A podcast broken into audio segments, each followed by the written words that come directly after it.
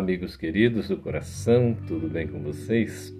Gostaria de compartilhar aqui uma mensagem e reflexões em torno de um assunto muito importante, necessário da gente conversar, até em decorrência de tudo que nós estamos vivendo e da gratidão que nós precisamos fazer com a nossa própria ação em torno desta Mãe Natureza que nos recebe deste planeta Terra que é a nossa morada e que a gente precisa cultivar, preservar com muito amor.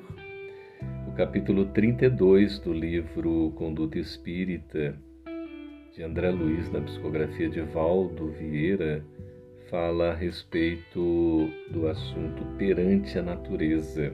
Diz assim André Luiz: de alma agradecida e serena, abençoar a natureza que o acalenta, protegendo quanto possível todos os seres e todas as coisas na região em que respire.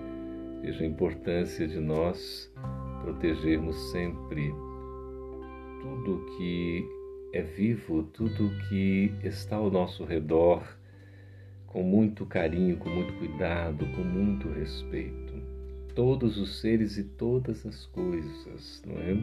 A gente poder ajudar a proteger é um dever nosso. A natureza consubstancia o santuário em que a sabedoria de Deus se torna visível. Que expressão poética e tão real, não é? A natureza consubstancia o santuário em que a sabedoria de Deus se torna visível. Então, a natureza é a forma assim mais perfeita que a gente poderia dizer. Tudo em Deus é perfeito, mas para o nosso entendimento, visualizar a natureza, sentir a natureza, é nós percebermos a obra divina tornando-se visível mesmo diante de nós. Preservar a pureza das fontes e a fertilidade do solo. Campo ajudado, pão garantido a responsabilidade que a gente tem, né? a pureza das fontes, os nossos rios, né? os nossos lagos, os nossos mares. Oh, quanta beleza, quanta diversidade, o ar, como é importante, não é? Campo ajudado, pão garantido.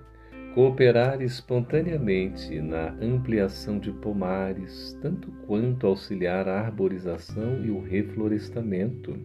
Afinal de contas, é? o planeta é a nossa morada, o nosso lar, e a gente precisa cuidar bem.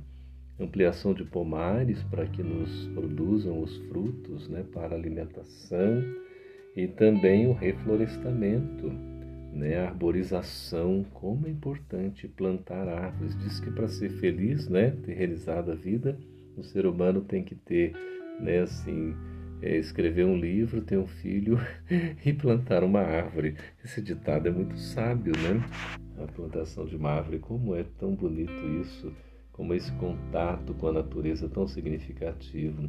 A vida vegetal é moldura protetora da vida humana. Às vezes não percebemos isso, mas é uma realidade. A vida vegetal, as florestas, as árvores, os campos, é moldura protetora da vida humana, nos protege. Não é? Quando a gente vê determinados desmatamentos, por exemplo, em regiões que vão acabar assim tendo o solo né, erosivo por conta dessa atuação devastadora e infeliz que muitas vezes nós, seres humanos, empreendemos, contrário à preservação da natureza. Continua André Luiz: prevenir-se contra a destruição e o esbanjamento das riquezas da terra em explorações abusivas, quais sejam a queima dos campos, o abate desordenado das árvores generosas e o explosivo da pesca. Veja que coisa impressionante, né?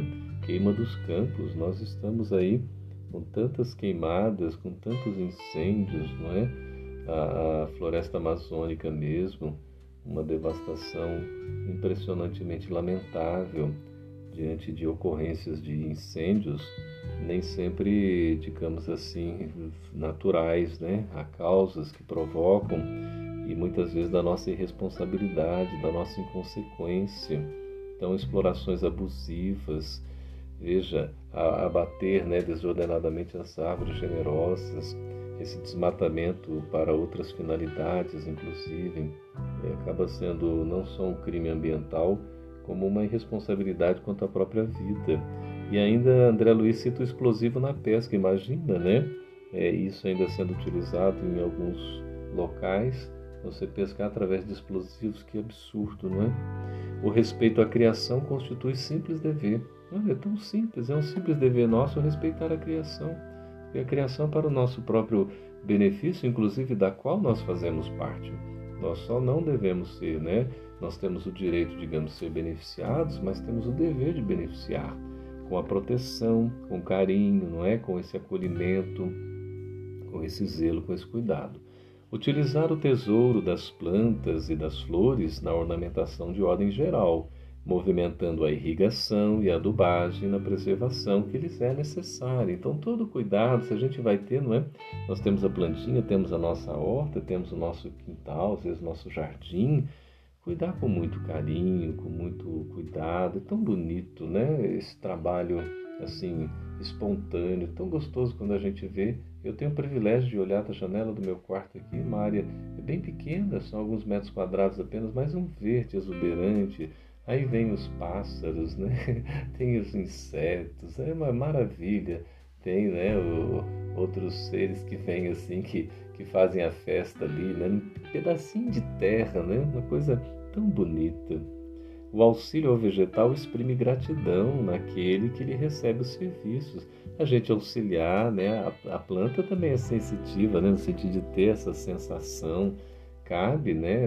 Um carinho até mesmo. Diz que Chico, né? Conversava com as, com as plantas.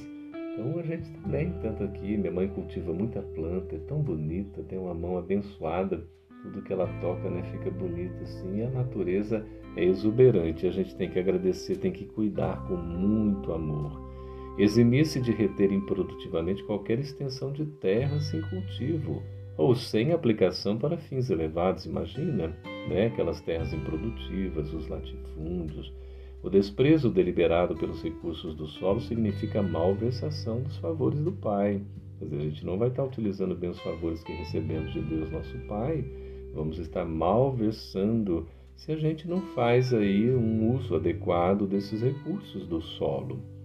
Aplicar as forças naturais como auxiliares terapêuticos na cura das variadas doenças, principalmente o magnetismo puro do campo e das praias, o ar livre e as águas medicinais. A gente vê como isso é rico na literatura espírita, não é? É a questão do próprio mar, né? das praias, das florestas, dos campos. Né? Em nosso lar a gente vê essa atuação e nas outras obras também de André Luiz, obras de Manuel Filomeno. Então tem uma riqueza nessas forças naturais. Toda a farmacopeia vem dos reservatórios da natureza. Olha que coisa linda. Acho tão bonita essa palavra farmacopeia.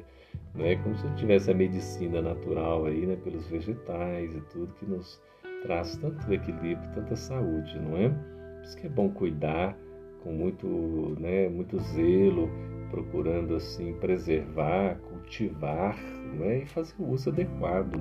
Furtar-se de mercadejar criminosamente com os recursos da natureza, encontrados nas faixas de terra pelas quais se responsabiliza.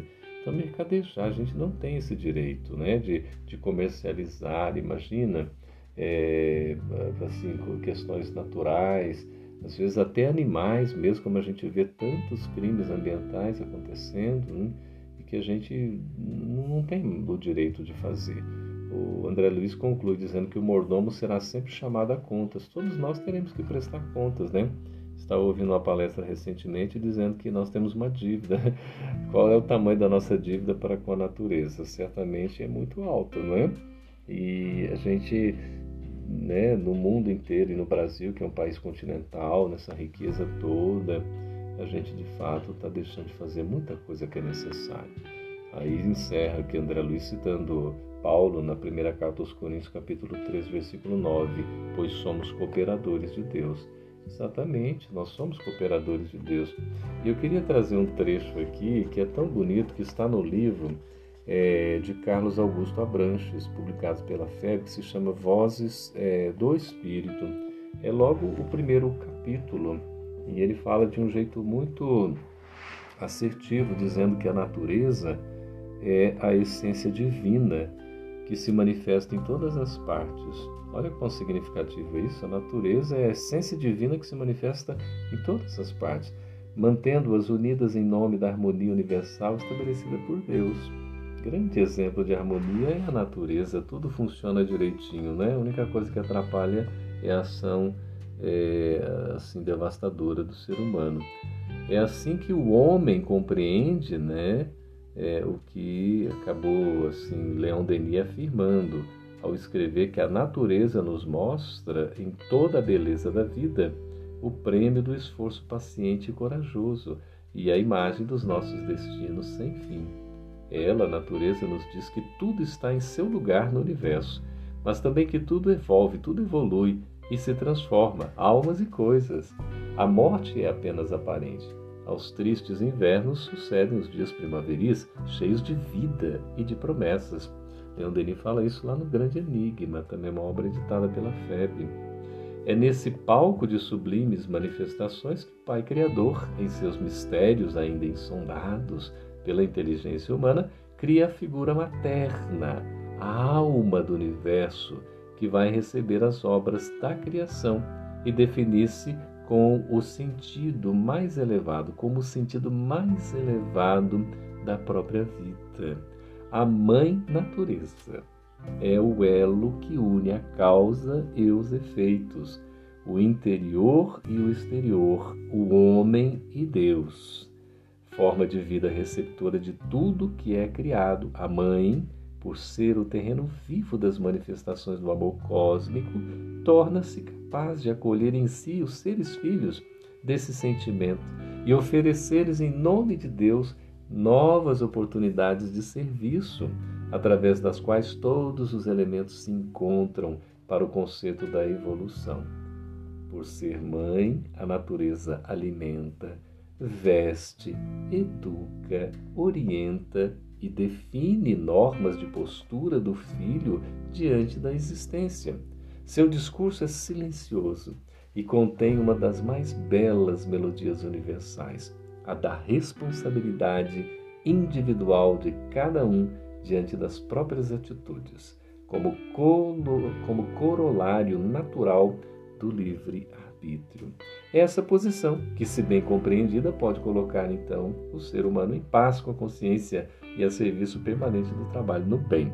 Isso diz Carlos Abranches né, nesse livro Vozes do Espírito, em que ele faz o comentário de uma mensagem belíssima de é, psicografada por Chico Xavier, essa mensagem que traz logo na primeira frase exatamente a natureza é mãe. Veja que coisa linda, meus amigos. Vamos cultivar a natureza, vamos preservar os animais, fazer o que nos compete com toda a responsabilidade de uma consciência ética, de um despertamento é, de educação ecológica, porque a mãe natureza, a mãe Gaia, pede socorro.